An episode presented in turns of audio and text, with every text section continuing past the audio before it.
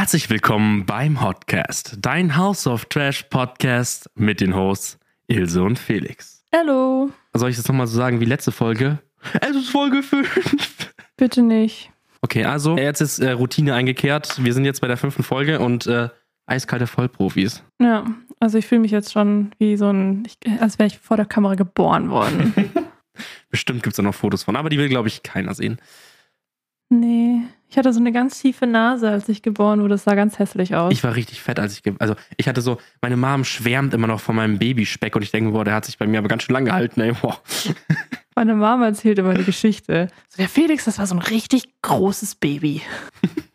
Ich war auch ein richtig großes Baby. Ich glaube, ich hatte viereinhalb Kilo. Okay, das ist ein großes Baby. Ich war wirklich ein krass großes Baby. Aber wir sind auf jeden Fall direkt ganz schön abgeschwiffen. geschwiffen. Geschweift, tut mir leid. Liebe Freunde, da wir seit der letzten Folge schon wieder so wahnsinnig gewachsen sind, erstmal vielen Dank an alle, die von TikTok rübergekommen sind, alle, die von, ja, basically sind, glaube ich, alle von TikTok rübergekommen. Aber ey, es ist insane, wie krass ihr uns pusht. Nochmal vielen Dank an alle, die den Podcast auch bewertet haben. Das äh, hilft uns am allermeisten weiter. Aber ja, da jetzt einige neue Menschen dazu gekommen sind, wollte Ilse euch noch einmal erzählen, was wir denn genau machen. Wir haben in unserer Freizeit nichts zu tun, ähm, deswegen hängen wir relativ viel auf Reddit rum und da suchen wir die besten Geschichten aus, übersetzen sie für euch auf Deutsch, damit ihr sie in unseren schönen Stimmen hören könnt und sie auch verstehen könnt. Und am Ende geben wir natürlich auch unseren Senf dazu. Und weil wir neugierig sind, äh, wollen wir natürlich auch eure Meinung zu den Geschichten hören. Ja, Feedback always appreciated. Vielen Dank für den fetten Support, meine lieben Freunde. Und ich glaube, ähm, wir werden auch gar nicht weiter um den heißen Brei herumschlabbern, labern äh, und direkt in die Folge starten. Okay, ich habe heute sogar zwei Hochzeitsstories. Ich fange jetzt mal mit der ersten an. I the asshole, weil ich nicht zur Hochzeit meiner Mutter gehe. Meine Mutter wird am 11. März zum zweiten Mal heiraten. Das Problem ist, dass an diesem Tag drei wichtige Ereignisse stattfinden. Die Hochzeit meiner Mutter, die große Hochzeit des Cousins meines Verlobten und der Geburtstag meiner Schwägerin.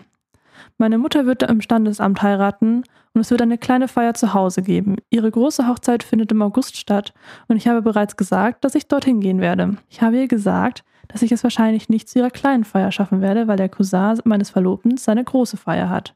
Ich sagte ihr, dass ich zu ihrer großen Hochzeit gehen würde, aber sie hat mich abgewürgt und mir gesagt, dass sie mich nicht braucht und nicht will, dass ich zu ihrer kleinen Hochzeit gehe. Sie wurde sauer darüber. Daraufhin wurde ich wütend und sagte ihr, ich sei erwachsen und müsse sie daran erinnern, dass ich nicht mehr Single bin. Als ob ich nicht schon seit vier Jahren in einer Beziehung wäre und harte Entscheidungen treffen müsste. Also Entscheidungen treffen müsste, okay. Vielleicht kann man dann eher sagen, ernste Entscheidungen. Ähm, sie antwortete, sie wolle nicht, dass ich auf eine ihrer Hochzeiten gehe. Ich wünschte, ich könnte zu ihrer ersten kleinen Hochzeit gehen, aber es ist mir wichtig, dass sich mein Verlobter auch wichtig fühlt. Wir haben uns beide darauf geeinigt, dass wir im August zu ihrer großen Hochzeit gehen werden. Ich bin mir nicht sicher, warum sie sich so verhält. Sie sagte, ich bin deine Mutter und du gibst mir nie das Gefühl, wichtig zu sein, was mich sehr verwirrt hat. Also Emma the Asshole. Boah, ich finde das schwierig, weil einerseits, einerseits ist halt mega das unnötige Rumgebitsche, dass die Mutter sagt, du darfst nicht zu meiner großen Feier kommen, wenn du die kleine Feier schwänzt. Aber ich finde, es wäre einfach auch wichtig zu wissen, wie close sie halt mit dem Cousin ist. Am Ende des Tages muss man halt auch vielleicht abwägen, wie gut der Cousin mit dem Mann ist, beziehungsweise der Cousin mit ihr ist, so dass sie dann halt abwägen kann, ob vielleicht ihr Verlobter und sie sich halt, ja, aufteilen für die äh, den ganzen und sie halt auf die Feier von ihrer Mutter geht und ja, also ich meine, man muss ja nicht immer im Doppelpack erscheinen. Schon, aber ich finde, also ich finde halt ihre Argumentation halt nicht so unrealistisch. Also ich meine, also ich weiß nicht, ob es in Amerika genauso ist wie in Deutschland, aber in Deutschland sind ja so Standard, langweilig. Standesamt-Hochzeiten ja super langweilig. Nicht, dass kirchliche Hochzeiten wirklich spannender wären, aber Ja, aber das ist dann so, weißt du, da gehst du in die Kirche und dann gibt es eine Zeremonie und dann kommt meistens die fette Party dahinter. Das Ja. ist ja, wie die ja schon gesagt haben, das ist halt, da gehen, gehen sie zum Standesamt, da sagt irgendein Beamter, ja gut, ihr seid halt jetzt verheiratet, bla bla. Und dann, wenn halt die sich, keine Ahnung, zu der kleinen Feier zu Hause treffen, klar wäre es dann schön, wenn sie da ist, aber ich meine, am Ende des Tages, keine Ahnung, also wenn sie zu der großen, wichtigen Feier geht, ist doch, ist doch okay so. Also ja, also ich finde nicht, dass es jetzt unreasonable ist von ihr zu sagen, hey, du hast zwei Hochzeiten und mein Mann würde sich freuen oder mein Verlobter würde sich freuen, wenn ich mit zu dieser großen Hochzeit von seinem Cousin Ja. gehe. Ich würde sagen, es ist auf jeden Fall nicht unreasonable, dass sie so entscheidet, wie sie entscheidet. Aber ich kann schon verstehen, dass die Mutter sich da verletzt fühlt. Weil ich meine, ist schließlich ihre Mutter und insofern sie ein gutes Verhältnis haben, ähm, sollte man schon auf der Hochzeit der eigenen Mutter, auf die Hochzeit der eigenen Mutter gehen. Auch wenn es jetzt nicht ihr Vater ist wahrscheinlich, aber. Ja, gut, wenn sagen wir mal, das jetzt nur die standesamtliche Hochzeit ist, weil sie sagt, ja, ich heirate zum zweiten Mal, ich möchte jetzt keine fette Party mehr haben.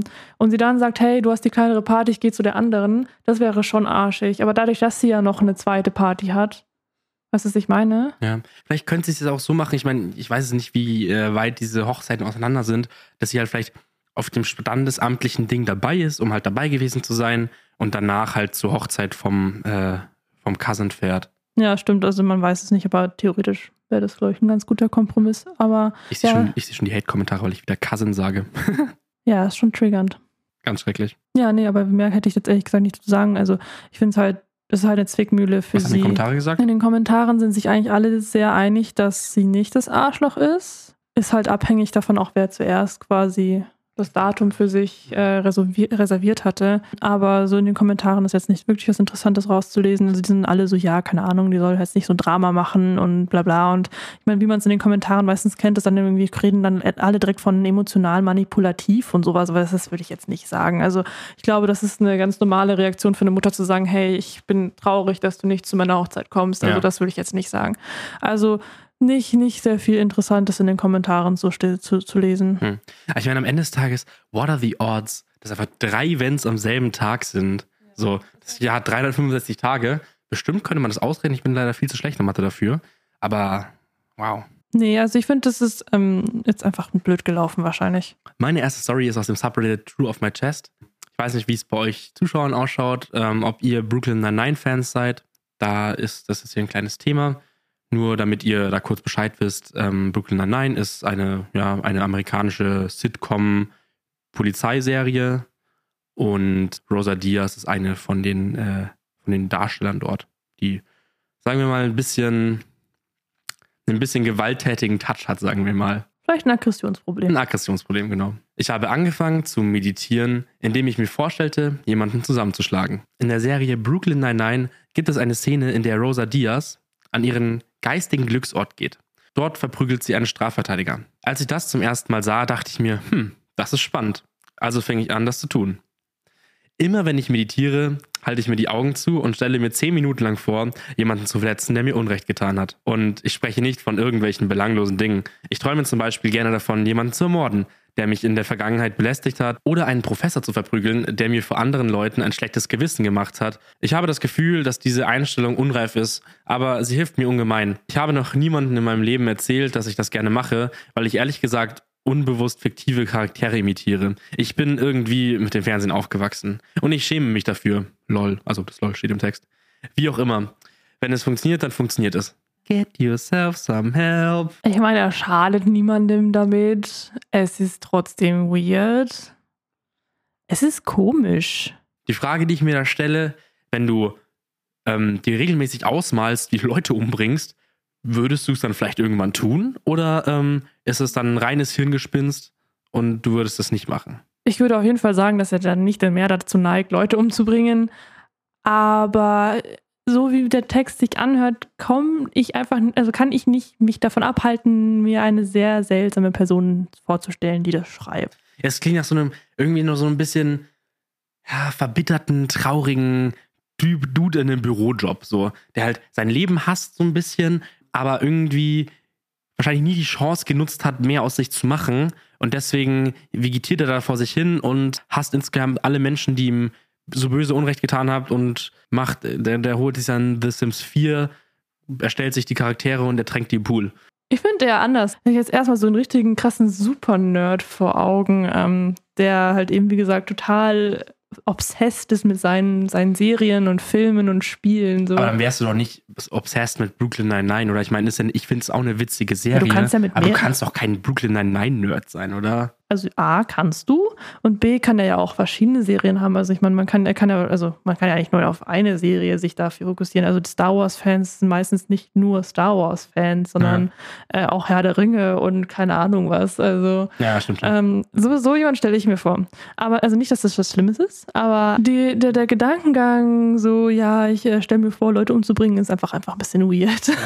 Vielleicht ist ja auch so ein Ding wie, ich meine, wir kennen es doch bestimmt alle. Wir haben irgendeinen Spruch gedrückt bekommen und dann ähm, am Abend, wenn man in der Dusche steht oder so, fällt dir genau der, der Burn des Jahrhunderts ein, wo du das so weg hättest kontern können. Vielleicht ist auch so ein Ding. So. Aber trotzdem, ich weiß nicht, ob es geil ist, ähm, Gewaltfantasien mit realen Menschen zu haben. Weil so, ganz ehrlich, vielleicht mal in den Kissenboxen oder so, wenn man, wenn man gerade den FIFA verloren hat oder so, kann ich, kann ich nachvollziehen. Aber ähm, mir wirklich Mordgedanken finde ich dann doch ein bisschen bedenklich. Solange er es nicht umsetzt, soll er, soll er das machen. Es ist einfach seltsam. Erzähl du uns mal, hast du schon mal drüber nachgedacht, jemanden umzubringen? Und wenn ja, wen?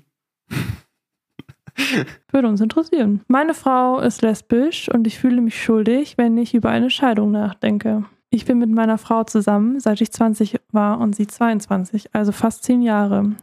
Wir haben einen achtjährigen und einen fünfjährigen Sohn. Alles lief großartig. Im Oktober 2020 hat sie sich mir gegenüber als lesbisch geoutet, während sie im Badezimmer weinte, dann aber einen Rückzieher gemacht und gesagt, sie sei bi.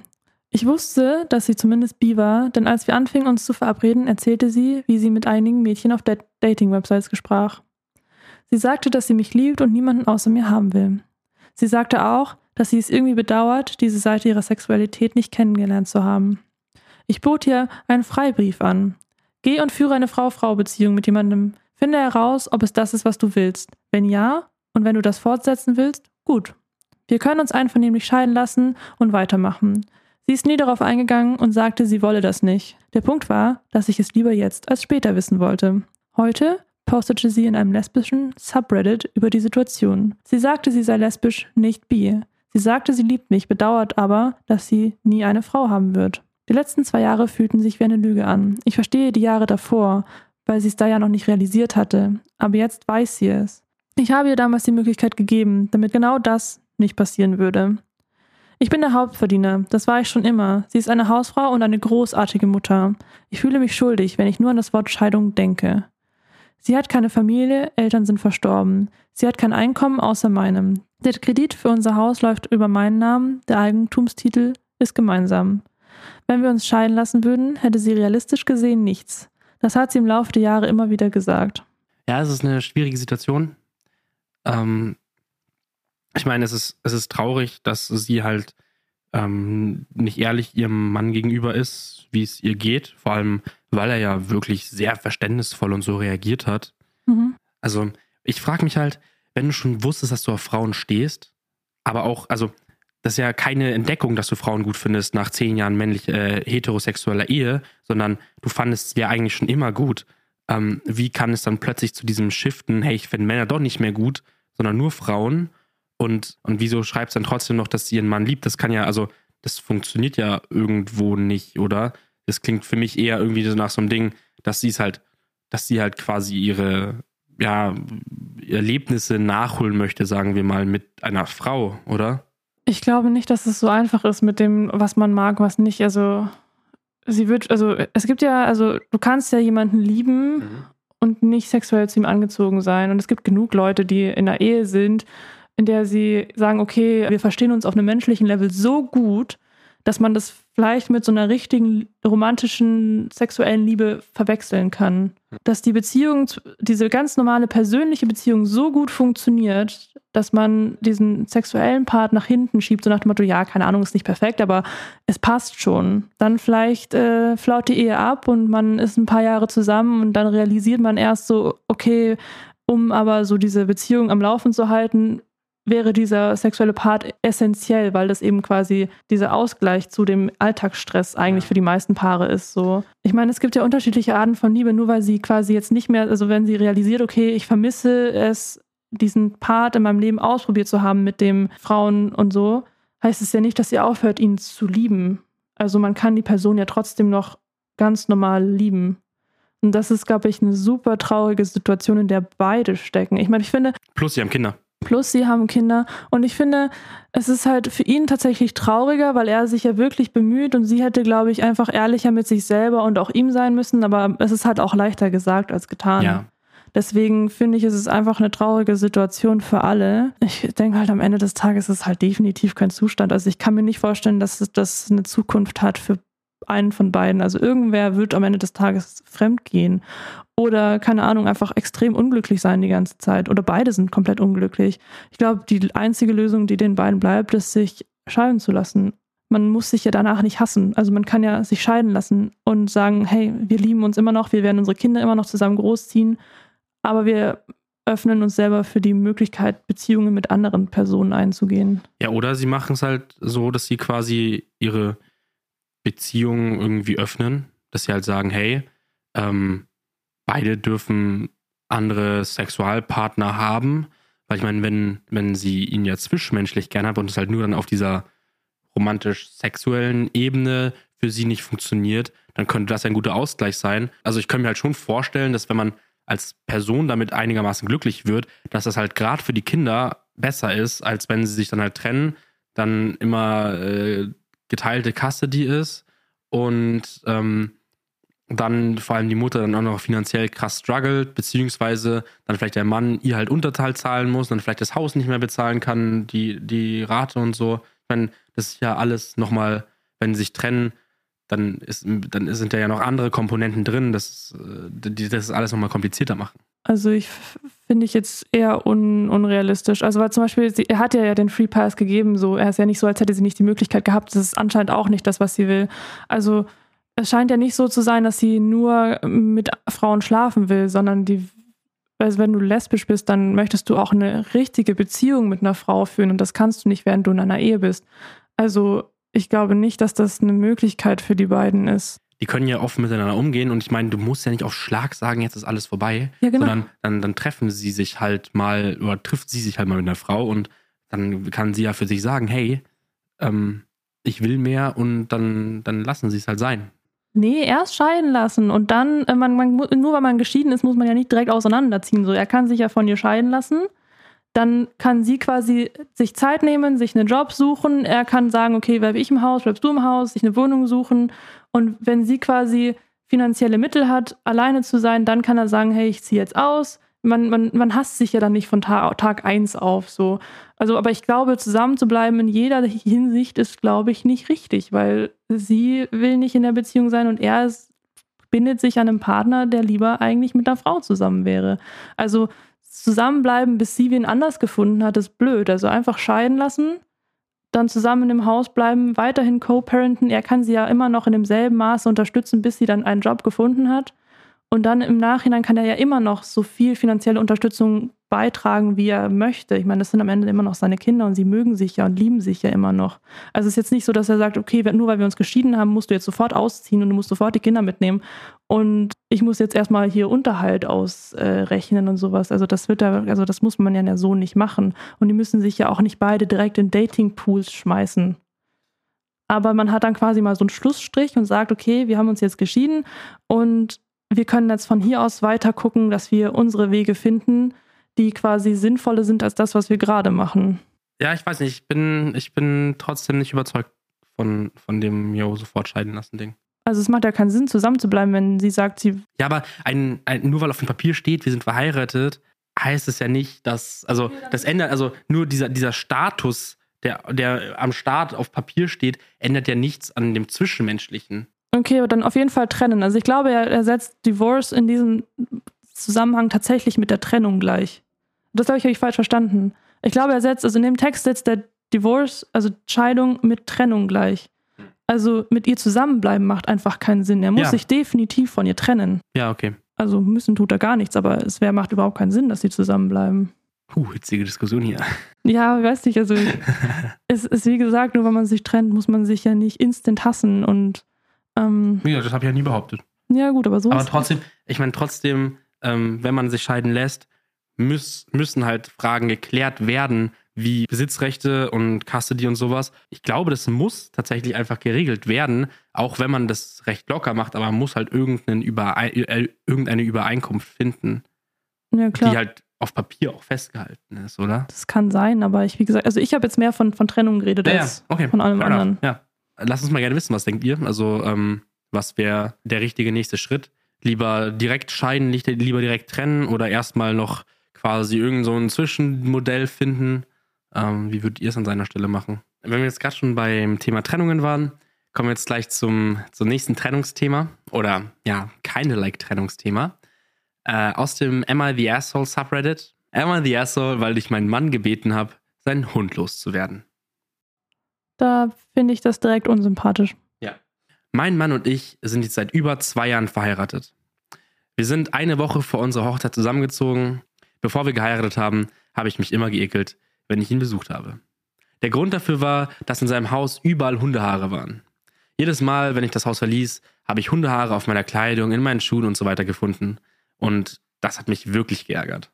Als wir zusammenzogen, machte ich meinem Mann klar, dass ich kein schmutziges Haus möchte und mich weigere, hinter seinem Hund herzuputzen. Damals erklärte er sich bereit, die Böden zu putzen und äh, hinter dem Hund herzuräumen. Vor einem Jahr bekamen wir unseren ersten kleinen Jungen. Ich bin sehr beschützend gegenüber meinem Sohn. Als Mutter möchte ich sicherstellen, dass er sicher ist und ein sauberes Zuhause hat, in dem er frei spielen kann. wenn der Hund früher mit Babys oder Kindern zu tun hatte, war er immer sehr ängstlich, nervös und beschützend gegenüber meinem Mann. Mit unserem Baby ist sein Verhalten noch schlimmer geworden. Jetzt, wo unser Baby im Haus herumläuft, kann der Hund keinen ruhigen Platz mehr finden und ist die ganze Zeit, wenn das Baby wach ist und herumläuft, ängstlich. Im letzten Monat hat der Hund das Baby angeknurrt, als es auf ihn zuging und bei einer anderen Gelegenheit wollte er das Baby beißen, als es ihn unvorbereitet erwischte und ihm nahe genug kam, um ihn zu streicheln. Ganz zu schweigen davon, wie eifersüchtig der Hund wird, wenn mein Mann mit dem Baby spielt.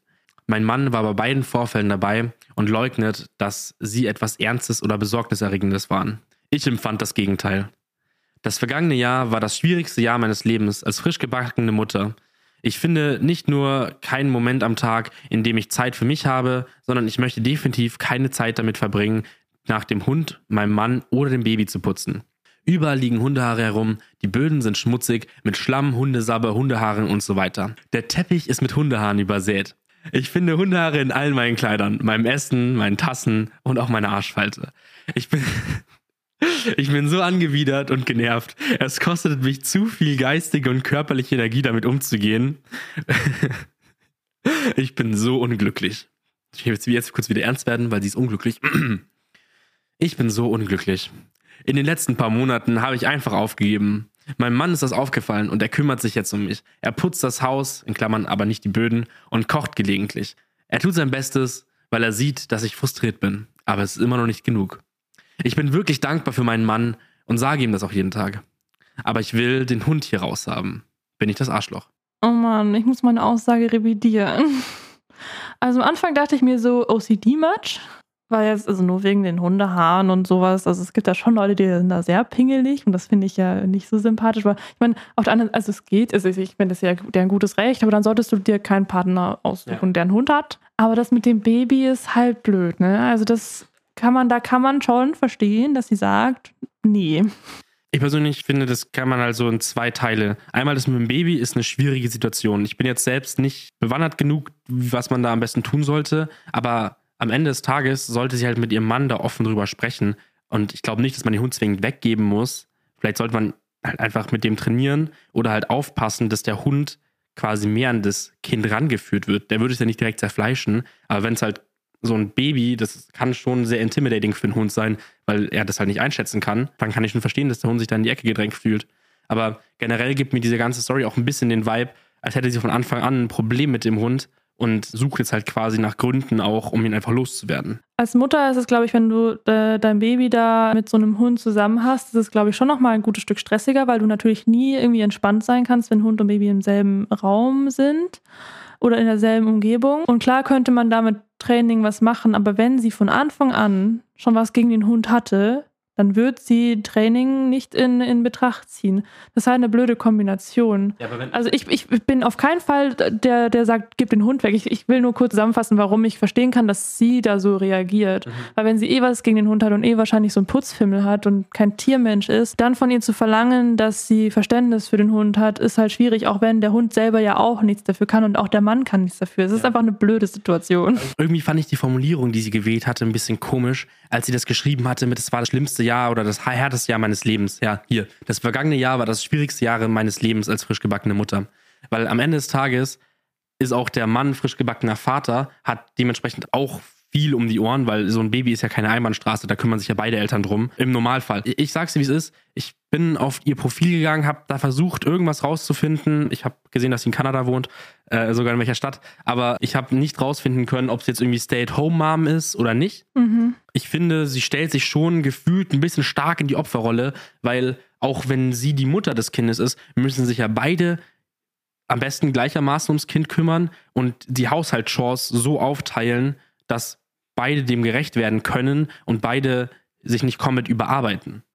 Ja, gut, ich meine, im Moment, also im, im, im jetzigen Zeitalter ist es ja schon noch so, dass, dass die Mutter meistens mit dem Kind zu Hause bleibt. Das heißt, sie ist halt 24-7 mit dem Kind zusammen. Davon gehst du jetzt mal aus, aber in den ja. USA und Kanada ist ja das Recht noch nochmal ganz anders. Du hast ja nicht so dieses äh, Mutter-Layoff wie in Deutschland zum Beispiel. Aber man kann ihr trotzdem nicht so das Recht wegnehmen zu sagen, dass es das schwierigste Jahr ihres Lebens war. Also nur weil der Mann auch gestruggelt hat, heißt es ja nicht, dass sie nicht das schlimmste Leben, Jahr ihres Lebens haben durfte. So. Also klar, es ist blöd formuliert und der Mann wird da vielleicht ein bisschen ausgelassen, aber am Ende des Tages kann es ja trotzdem das schlimmste Jahr gewesen sein, wenn sie da immer die ganze Zeit so gestresst war mit dem Hund. So wie sie das gesagt hat, ist der Mann ja schon so, dass er ihr zuhört und auch hilft und sowas. Also er scheint ja auch nicht so abzublocken, wenn sie sich wegen des Hundes äußert.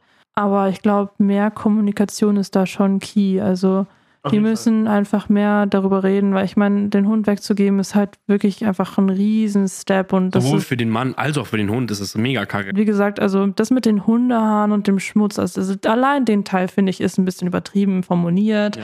Und Mai, wenn du einen Hund hast, dann hast du halt Dreck im Haus und du hast halt Haare im Haus. Und ich meine, wenn er sich ein bisschen mehr Mühe gibt oder so halt, ich meine, er gibt sich ja Mühe, dass das alles ein bisschen mehr äh, sauber ist. So ein Baby macht halt auch viel Dreck und dass sie sich dann vielleicht, wenn sie eh schon so einen Putzfimmel hat, komplett überfordert fühlt, ist auch okay. Aber das mit dem, mit dem, dass sie den Hund trainieren müssen, ist halt unausweichlich. Und das Ding ist, mit Hunden trainieren ist, dass da beide Menschen im Haushalt da komplett konsequent sein müssen und da richtig, richtig Bock drauf haben müssen, um so ein Verhalten wieder 100% rauszukriegen. Weil es ist so halbscharig zu machen, hilft da halt nichts, weil dann kannst du dir trotzdem nie sicher sein, ja. ob der Hund nicht doch was macht. Aber wenn sie da nie so wirklich mit vollem Herzen dahinter sein wird, dann ist das ist halt auch eigentlich ein Ding, das man gar nicht erst anfangen muss. In the first place würde ich sagen, es ist ein absolutes No-Go, mit jemandem zusammenzukommen, dessen Tier man nicht mag. Weil wenn du mit jemandem zusammenkommst und ihn dann schlussendlich auch heiratest, heiratest du das Tier mit. Und das Tier war vor dir da. Ich persönlich sehe es so, wenn mein Partner mit meinem Tier nicht klarkommt, dann fuck off. Voll, voll. Also ich meine, ich habe ein Tier und wenn du dich mit meinem Kader nicht verstanden hättest, dann wäre wär schwierig gewesen. Also da hättest du keine Chance gehabt. Der Paul ist äh, King im Haus. Paul ist mein Kater.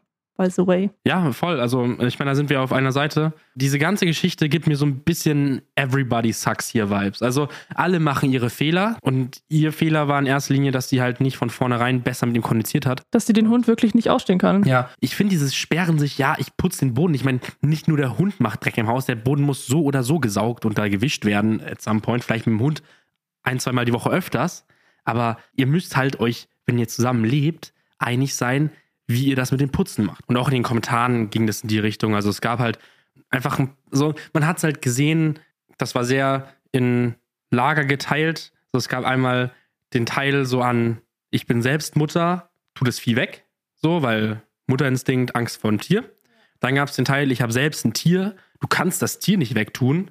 So trainiert, arbeitet auch nicht selbst, er arbeitet am Hund. Aber alle waren sich einig, Kommunikation ist key. Was halt schade ist, ist, dass man quasi eigentlich von Anfang an hätte sagen müssen, okay, sie sind nicht kompatibel ja. miteinander.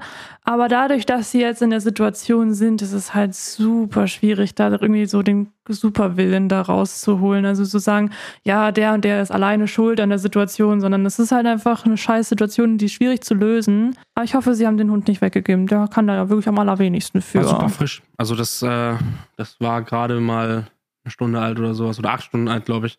Ich hoffe, die finden eine Lösung und der Hund darf da bleiben und die Mutter kann trotzdem sich wohlfühlen mit ihrem Baby und äh, dem Hund und ihrem Mann, weil ich meine, am Ende des Tages, auch wenn sie, keine Ahnung, unsympathisch rüberkommt, hat sie trotzdem ein Kind bekommen und muss trotzdem quasi jetzt sich nicht die ganze Zeit scheiße fühlen. So als, abschließend, als abschließendes Statement würde ich sagen, ich bin immer noch sehr unentschlossen, weil ich finde einfach, wenn das Tier jetzt nicht gerade der übelste Bluthund ist, der, der dir an die Kehle geht und kleine Kinder isst, glaube ich einfach, dass wenn dann eher der Halter das Problem ist, oder eigentlich ist meistens der Halter das Problem, Ist wie man immer der Halter beim, das äh, beim Problem. Hundeprofi gelernt hat, dass den Hund dafür zu bestrafen, dass ähm, sowohl die Besitzer ihn nicht richtig erzogen haben, als auch ähm, vielleicht einfach sie auch kein gutes Umfeld für sowohl den Hund als auch das Kind geschaffen haben, ist nicht fair. Nee, überhaupt nicht. Also da darf man auf keinen Fall den Hund für bestrafen. Wie seht ihr das? Ähm, wenn euer Partner nicht mit eurem Haustier zurechtkommen würde, würdet ihr dann das Tier weggeben, wenn ihr sagt, okay, das ist mein Seelenpartner, ich muss mit dem zusammen sein? Oder würdet ihr sagen, ciao, Kakao, ich und mein Hund gehen jetzt spazieren und du bist bis dahin dann aus der Wohnung? Ähm, genau. Gehört ganz leicht raus, wozu du du tendieren würdest, ne? Ach, Außerdem, du kannst mir nicht erzählen, dass es einen, einen Soulmate gibt. Also es kann kein Soulmate sein, wenn es mit einem Tier nicht klarkommt. wollte gerade sagen, also ich, bin- ich bin, finde Leute, die Tiere nicht mögen, eh unsympathisch, aber das ist halt nur meine Meinung. Also vielleicht sollten sich die Leute, die keine Tiere mögen, einfach zusammenraffen und zusammen sein und uns in Ruhe lassen. Ihr macht eure eigene Dating-Plattform. Tier-Hate-Ship. Das ist einfach schwierig. Ich finde, äh, mir tun die Leute leid und mir tut der Hund leid.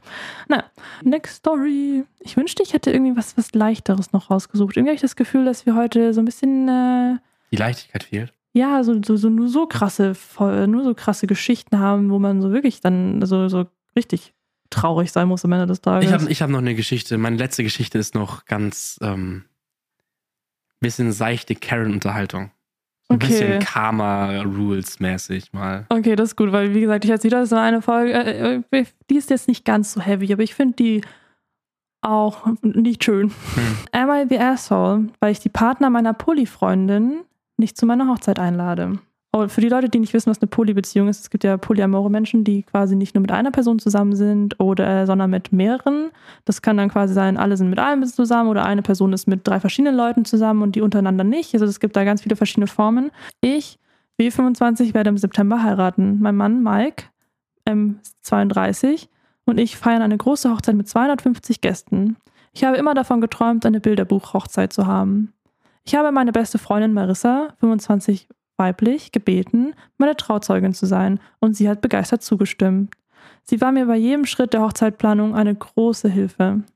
Marissa ist in einer Poly-Beziehung und sie hat drei Partner: Greg, M24, Brandon, M27 und Ace, Non-Binary 22.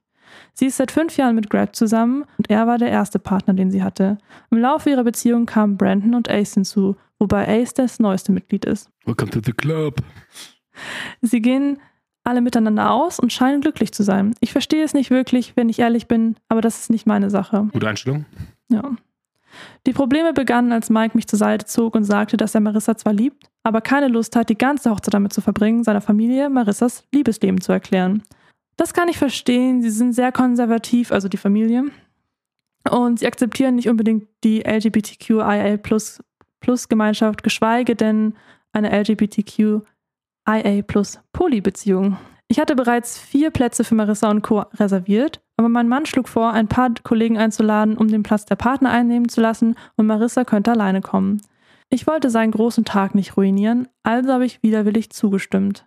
Ich weiß, dass ich es Marissa von Anfang an hätte sagen sollen, aber ich konnte mich einfach nicht dazu durchringen, es zu tun. Als die Einladungen rausgingen, rief sie mich sofort an und fragte, warum sie keine Plus-3-Einladung bekommen hatte. Ich habe ihr genau das erklärt, was ich oben gesagt habe, und sie hat nur Oh gesagt und aufgelegt. Das nächste, was ich weiß, ist, dass Brandon mich anruft und mich anfleht, es mir noch einmal zu überlegen, indem er sagt, dass sie versprechen, so zu tun, als wären sie nicht in einer Beziehung, sondern dass sie nur für mich da sein wollten. Nun hörte ich im Hintergrund Greg, der ihm sagte, ich soll mich verpissen und ich sei ein Arschloch und er wolle gar nicht mitkommen. Ich erklärte Brandon, dass ich ihre Plätze bereits an Mikes Kollegen vergeben habe. Brandon sagte okay, danke und legte auf. Marissa schickte mir am nächsten Tag eine SMS, dass sie nicht kommt, wenn, sie, wenn die anderen nicht gehen können. Mike sagt, er könnte seine Kollegen nicht mehr ausladen, also sei es nicht sein Problem. Ich habe ihm gesagt, dass ich sie einlade und die Kosten übernehme. Er hat nur gesagt, wenn ich die ganze Zeit damit verbringen will, den Leuten ihre Beziehung zu erklären, dann soll es so sein. Er verschwendet seine Zeit nicht damit und wird die Leute einfach zu mir schicken.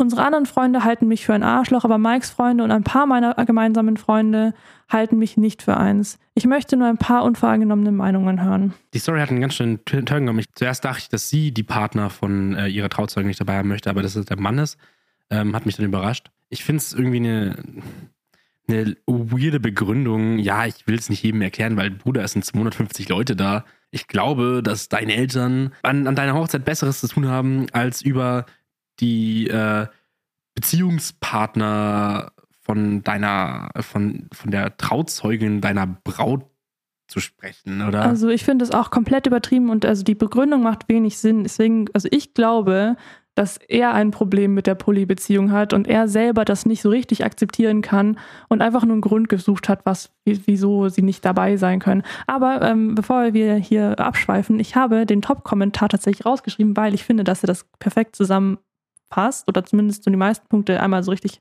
abholt und äh, deswegen also der Top-Kommentar besagte, Mike hat gesagt, er kann seine Kollegen nicht mehr ausladen, also es ist nicht sein Problem. Ja klar, aber du kannst die Partner deiner engsten Freundin ausladen, was halt schon, ja. weswegen es keinen Sinn macht.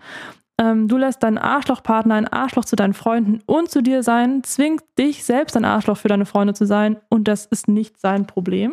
Ich denke, seine Familie hat viel Geld und das ist die ganze Geschichte. Du darfst deine Traumhochzeit mit 250 Gästen und dein Traumleben planen und im Gegenzug machst du alles, was seine Familie will und der Rest ist nicht sein Problem. Da du deine beste Freundin so schnell verraten hast, habe ich kein Mitleid mit dir. Ich finde, das passt, es passt es einfach perfekt zusammen. Ja. So. Also er hat einfach einen Arschloch-Move gebracht und sie hat einfach klein beigegeben und hat direkt ihre Freundin unter den Bus geschmissen. Unter den Bus geschmissen? Geile Aussage, ja, okay. Ja, gute Redewendung, wäre mir jetzt nur nicht eingefallen.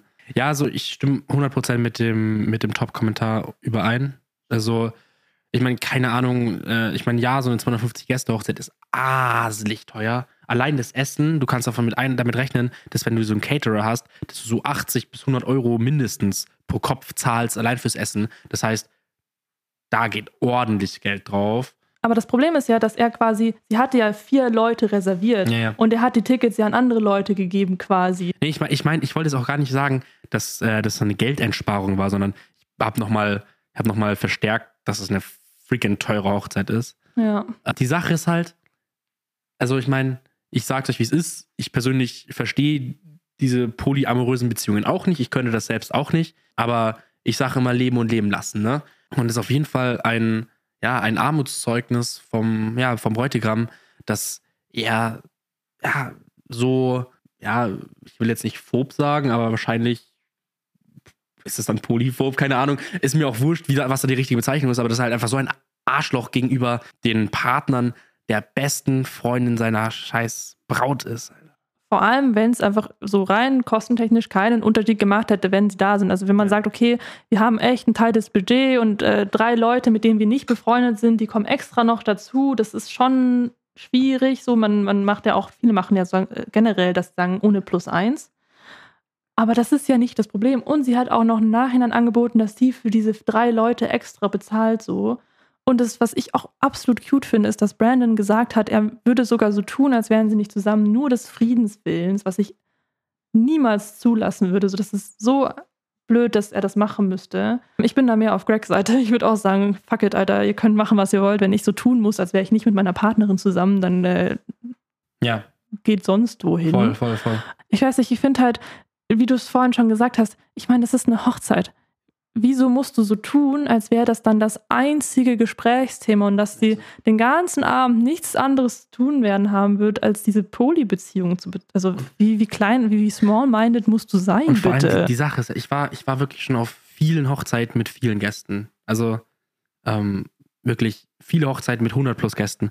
Und ich als der Dude, der da die ganze Zeit als Videograf rumgelaufen ist, habe halt gesehen, hey, es gibt halt immer dieselben Leute, hängen immer mit denselben Leuten ab. So, du wirst jetzt nicht anfangen, vor allem als Eltern des Brautpaares, wirst jetzt nicht anfangen, dich mit jedem darum zu connecten und hast du nicht gesehen.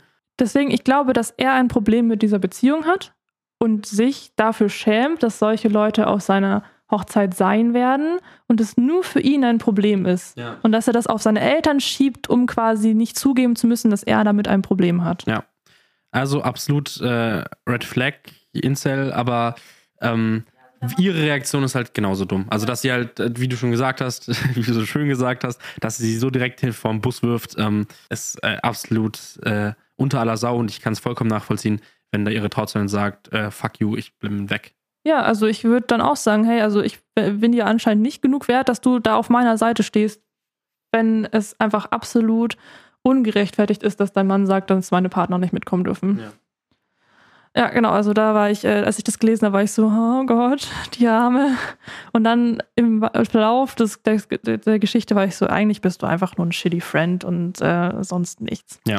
Denkt ihr, dass äh, die Reaktion von Marissa gerechtfertigt ist oder ähm, ist es quasi das Recht der Braut zu sagen, wer kommt und wer nicht und das muss halt dann einfach äh, akzeptiert werden? Alright, dann äh, gibt es jetzt zu meiner letzten Story. Das ist mal was anderes, das ist aus dem Subreddit Entitled People. Das heißt, es gibt einfach so ein da sind einfach ganz wilde Stories von Leuten, die einfach den Schuss nicht gehört haben. Der Titel der Story ist Wie ruinierst du dir dein Leben? Oder im Englischen How to Ruin Your Life. Vor etwa zehn Monaten ist ein Mann vor einem Einkaufszentrum gestürzt. Er trug ein Notfallarmband wegen einer Herzerkrankung. Die Sanitäter wurden gerufen und kamen sehr schnell. An der Stelle vielen Dank an die First Responder. Sie tauchten in einem viertürigen Pickup mit Pritsche auf. Ganz in Feuerwehrrot mit Blaulicht und Sirenen, Feuerwehr und Sanitäter überall auf dem Fahrzeug. Also damit ist gemeint, dass es halt drauf geschrieben war. Das hat er irgendwie, also generell, die, die war wahnsinnig schlecht formuliert, die Story. Sie sprangen heraus und begannen den Mann an eine Blutdruckmanschette anzuschließen, ihm Herzmonitorpads anzulegen und so weiter. Nun kommt Karen ins Spiel. Karen fuhr an den Rettungswagen heran und schrie, dass der Wagen sie an der Kreuzung geschnitten habe. Ich meine, Blaulicht und Sirenen, ne? Aber dann verlangt sie vom Sanitäter, dass er sie anschauen soll, als sie völlig ausrastete. Man beachte, das war während er mit der Wiederbelebung des Opfers begonnen. Der Sanitäter hat sie völlig ignoriert, musste aber dann etwas aus dem Rettungswagen holen. Sie versperrte ihm den Weg und wurde dann zur Seite geschoben, als er zum Wagen ging. In diesem Moment zückt Karen ein Pfefferspray und spritzt dem stehenden Sanitäter direkt ins Gesicht. Doch sie war noch nicht fertig. Sie besprühte auch den zweiten Sanitäter auf dem Boden und um das Ganze abzurunden, spritte sie das Herzinfarktopfer ab. Dabei schrie sie, dass er zu jung für einen Herzinfarkt sei. Bitte was? Ich sah es als meine Pflicht an, ihr das Pfefferspray abzunehmen und sie mit anderen Leuten zusammen festzuhalten, bis die Polizei eintraf. Andere versuchten bei der Herz-Lungen-Wiederbelebung zu helfen, während wiederum andere versuchten, die Augen der Sanitäter auszuwaschen.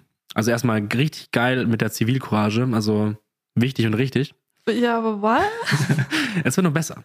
Ähm, als die Polizei eintraf, wurden Karen sofort Handschellen angelegt, woraufhin sie versuchte, die Polizisten zu beißen und zu treten, was dann dazu führte, dass sie gefesselt und ihr Hemd über das Kopf gezogen wurde. Dann begann sie, Vergewaltigung zu schreien. Und der Clou. Als die Polizei sie festnahm, begannen sie damit, wisst ihr eigentlich, wer ich bin? Klassischer Karen-Ruf. So eins vor Get Me the Manager of the Police, oder? Das Ergebnis sind zwei Anklagen wegen schwerer Körperverletzung mit einer Waffe gegen die Sanitäter, zwei Anklagen wegen Körperverletzung gegen die Polizei, eine Anklage wegen schwerer Körperverletzung mit einer Waffe gegen das Herzinfarktopfer, was Gott sei Dank überlebt hat, und Widerstand gegen die Festnahme mit Gewalt. Zudem wurde sie von dem Opfer des Herzinfarkts auf 10 Millionen Dollar verklagt, die sie auch offenbar hat. Besser ist es. Ja. Ihr Strafprozess steht bevor.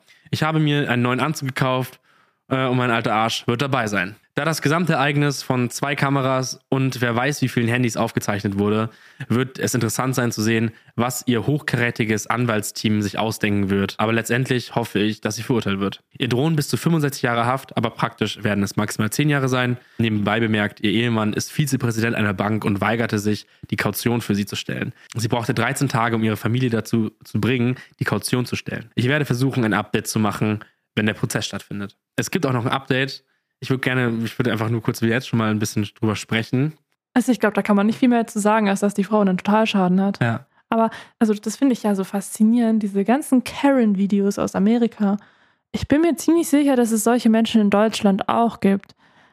Aber irgendwie hat man das, das Gefühl, dass, das nicht so krass ist, ne? dass die nicht so absolut am Rad drehen wie die Leute da drüben. Also ich meine, das, das, keine Ahnung, die Alman Annette sich beim Einkaufen aufregt, weil ihr der Platz an der, keine Ahnung, an der Kasse geklaut worden ist. Ja, und dass sie dann da rumschreit. Oder dass man sich aufregt, dass man ohne Kind am Mutter-Kind-Parkplatz genau. da dafür angeschrien wird oder sowas, keine Ahnung. Das ist ja irgendwie dann auch noch in einem Rahmen so. Aber so diese kompletten crazy Ausraster. Und dann mit, wisst ihr eigentlich, wer ich bin? Das ist für mich auch, da kriege ich ganz aus. Nur weil du jemand bist, heißt es nicht, dass du zwei Sanitätern. Nur weil du jemand bist, heißt es nicht, dass du jemand bist. Bitch. Ja, und vor allem heißt es, also du könntest der verdammte Präsident von Amerika sein, wenn du zwei äh, Sanitätern Pfefferspray in die Augen äh, sprühst, während sie versuchen, jemanden das Leben zu retten, dann löst du trotzdem in den Arsch. Ich habe das einfach nur gelesen und ich dachte, das muss man mal teilen. So, ich dachte, wow, das so. Äh, vor allem, also, so ich meine, dass sie den Sanitäter ansprüht, der sie angreift hat. Okay, keine Ahnung, vielleicht hat sie es als Angriff gegen ihr Leben gesehen oder sowas. Aber ein Opfer eines Herzinfarktes, welches am Boden liegt und wahrscheinlich den hier macht. Also ich, ich bin sprachlos. Ich glaube, das ist wirklich einfach so eine Person, die ihre eigenen Emotionen so schlecht unter Kontrolle hat, dass sie sich da so reinsteigert, dass sie in dem Moment tatsächlich nicht in der Lage ist, sich selbst zu kontrollieren. Ja. Aber es ist weird. Ich freue mich auf, die, auf das Update. Ich hoffe, sie ist im Knast gelandet. Ja, ich sag's dir, wie es ist. Ähm, ich bin, war ein bisschen enttäuscht, als ich das Update gelesen habe. Aber ja, ich, ich, ich enthalte es euch nicht länger vor. Das einzige Update, das ich habe, stammt von einem der Feuerwehrmänner. Sie hat anscheinend eine große Spende an die Feuerwehr getätigt und eine Reha gemacht und wurde nach erfolgreichem Abschluss der Reha entlassen. Es ging um eine Art äh, der Diversionsprogramm auf Probe. Das, der Kommentar, der meinte, dass sie auf einem Drogen- oder Alkoholcocktail ähm, war, hatte anscheinend recht. Ist das üblich? Davon habe ich noch nie gehört, aber ich kenne auch nicht viele Leute, die so einen Mist machen. Sehr unsatisfying, ne? Sehr unsatisfying. Aber der ähm, Top-Kommentar darunter war dann auch, wenn du dir wirklich, wenn du wirklich glaubst, äh, dass reiche Leute in den USA in den Knast kommen, dann bist du delusional, hat er geschrieben. Obwohl, also ich glaube, das ist ein allgemeines Ding, dass wenig Leute bei, einem, bei einer Ersttat wirklich hohe Gefängnisstrafen bekommen. Zumindest im deutschen Recht. Im amerikanischen Recht wirst du ja auch teilweise für, für Scheiß verknackt. Aber im deutschen Recht ist auch oft so, dass wenn du ein Ersttäter bist, dass da noch sehr wenig äh, hohe Ge Gefängnisstrafen mhm. auf dich zukommen, es sei denn, es geht jetzt um Sachen wie Mord oder sowas. Ja. Und das mit diesem Drogen-Alkohol-Cocktail, ich weiß nicht, ob das nur so ein. So Desperate Housewives-mäßig so. Ich weiß nicht, ob das nur ein Klischee ist, aber ich glaube, es gibt viele solcher Frauen und auch Männer, die halt viel Geld haben und viel Stress im Leben und viel tun und machen und sich wichtig fühlen und dann halt eben, keine Ahnung, die Antidepressiva, die sich, sich leisten können vom Hausarzt, der in der Familie ist ähm, und die nicht, die mit Alkohol kombinieren und nicht wissen, dass man da äh, ziemlich Mist bauen kann. Äh. Ich, ich muss gerade an eine Folge von The Mentalist denken, wo halt so die, die ganzen reichen Frauen aus dem Suburb halt in ihrem, in ihrem Country Tennis Club saßen und halt die eine da mit Drogen gedealt haben und sie einfach den ganzen Tag eigentlich nur Drogen genommen haben und äh, sich zugesoffen haben. Ja, und ich glaube, man unterschätzt super schnell, wie schnell sowas so eine Psychose auslösen kann, weil ich glaube, das macht schon Sinn, wenn man jetzt darüber nachdenkt, das ist ja keine normale menschliche Reaktion, die sie da gezeigt hat. Also da muss irgendwas mit ihr nicht stimmen und da, äh, ja, es wäre schon schön, wenn sie vielleicht ein bisschen härtere Strafe bekommen hätte. Auf der anderen Seite hat sie auf jeden Fall medizinische Hilfe nötig gehabt. Und die hat sie wohl anscheinend bekommen, was ja gut ist. Ja, aber es ist irgendwie unsatisfying nach halt so einer, nach so einer Attacke, so was halt wirklich hinterlistig war eigentlich. Ja. Ähm, also es, es ist unsatisfying. Es ist, es unsatisfying. ist unsatisfying, aber es ist tatsächlich die realistische, der, der realistischste Ausgang der Geschichte. Ja. Also da haben wir uns alle mehr erhofft. Aber es macht jetzt auch, es ist jetzt nicht verwunderlich, dass es so gelaufen ist. Oh Mann. Ja, was denkt ihr? Findet ihr, dass äh, die Strafe angemessen war? Hätte sie in den Knast sollen? Was, was hättet ihr ähm, gesagt? Ich finde, irgendwas, was ihr wenigstens, also ich meine, so ein Programm, ich meine, ist bestimmt gut, aber irgendwas, was halt wenigstens auch eine kleine, eine kleine Buße ist, so hätte, hätte ich schon angebracht gefunden, weil gerade in Zeiten, wo Angriffe auf Ersthelfer und sowas immer, immer äh, mehr werden, ich meine, jedenfalls in Deutschland, ich weiß nicht, wie es in den USA ist, aber wahrscheinlich ist es da auch ähnlich ähm, finde ich, sollten da mal Exempel statuiert werden. Voll. Aber ich, ich, ich hoffe zumindest, dass sie einen riesen Haufen Geld an der Feuerwehr verloren hat. Und ich hoffe auch, dass der Typ mit dem Herzinfarkt noch Schmerzensgeld bekommen hat. Ich meine, das steht da ja nicht. Und das wird der Feuerwehrmann auch nicht wissen. Ja. Aber ich meine, vielleicht haben die 13 Tage Untersuchungshaft ihr ein bisschen. Ich glaube, für so eine Person ist das schlimmer, als man sich vorstellen kann. Wenn sie, wenn sie im Gefängnishof äh, die Gang sagt, wisst ihr eigentlich, wer ich bin? ja, so ungefähr. Ja, gut, aber dann war es das schon wieder für heute. Wir sind schon wieder super lange in der Folge drin. Ja, und wir müssen jetzt dann weiter, weil ähm, ja, uns erwartet noch ein schönes Basketballspiel heute. Deswegen ähm, gar nicht großartig drumherum. Wir hoffen, euch hat die Folge gefallen. Liked und kommentiert gerne fleißig. Und bewertet unseren Podcast bitte auf Spotify und bei allen äh, Anbietern, wo ihr das konsumiert. Checkt unser Instagram aus, da findet ihr ganz coole Stories und Behind the Scenes. Ja, und was können wir jetzt noch sagen? Vielen Dank, dass ihr oder dass du deine Zeit mit uns verschwendet hast. Und dann bis nächste Woche. Einfach einschalten. Ciao, ciao.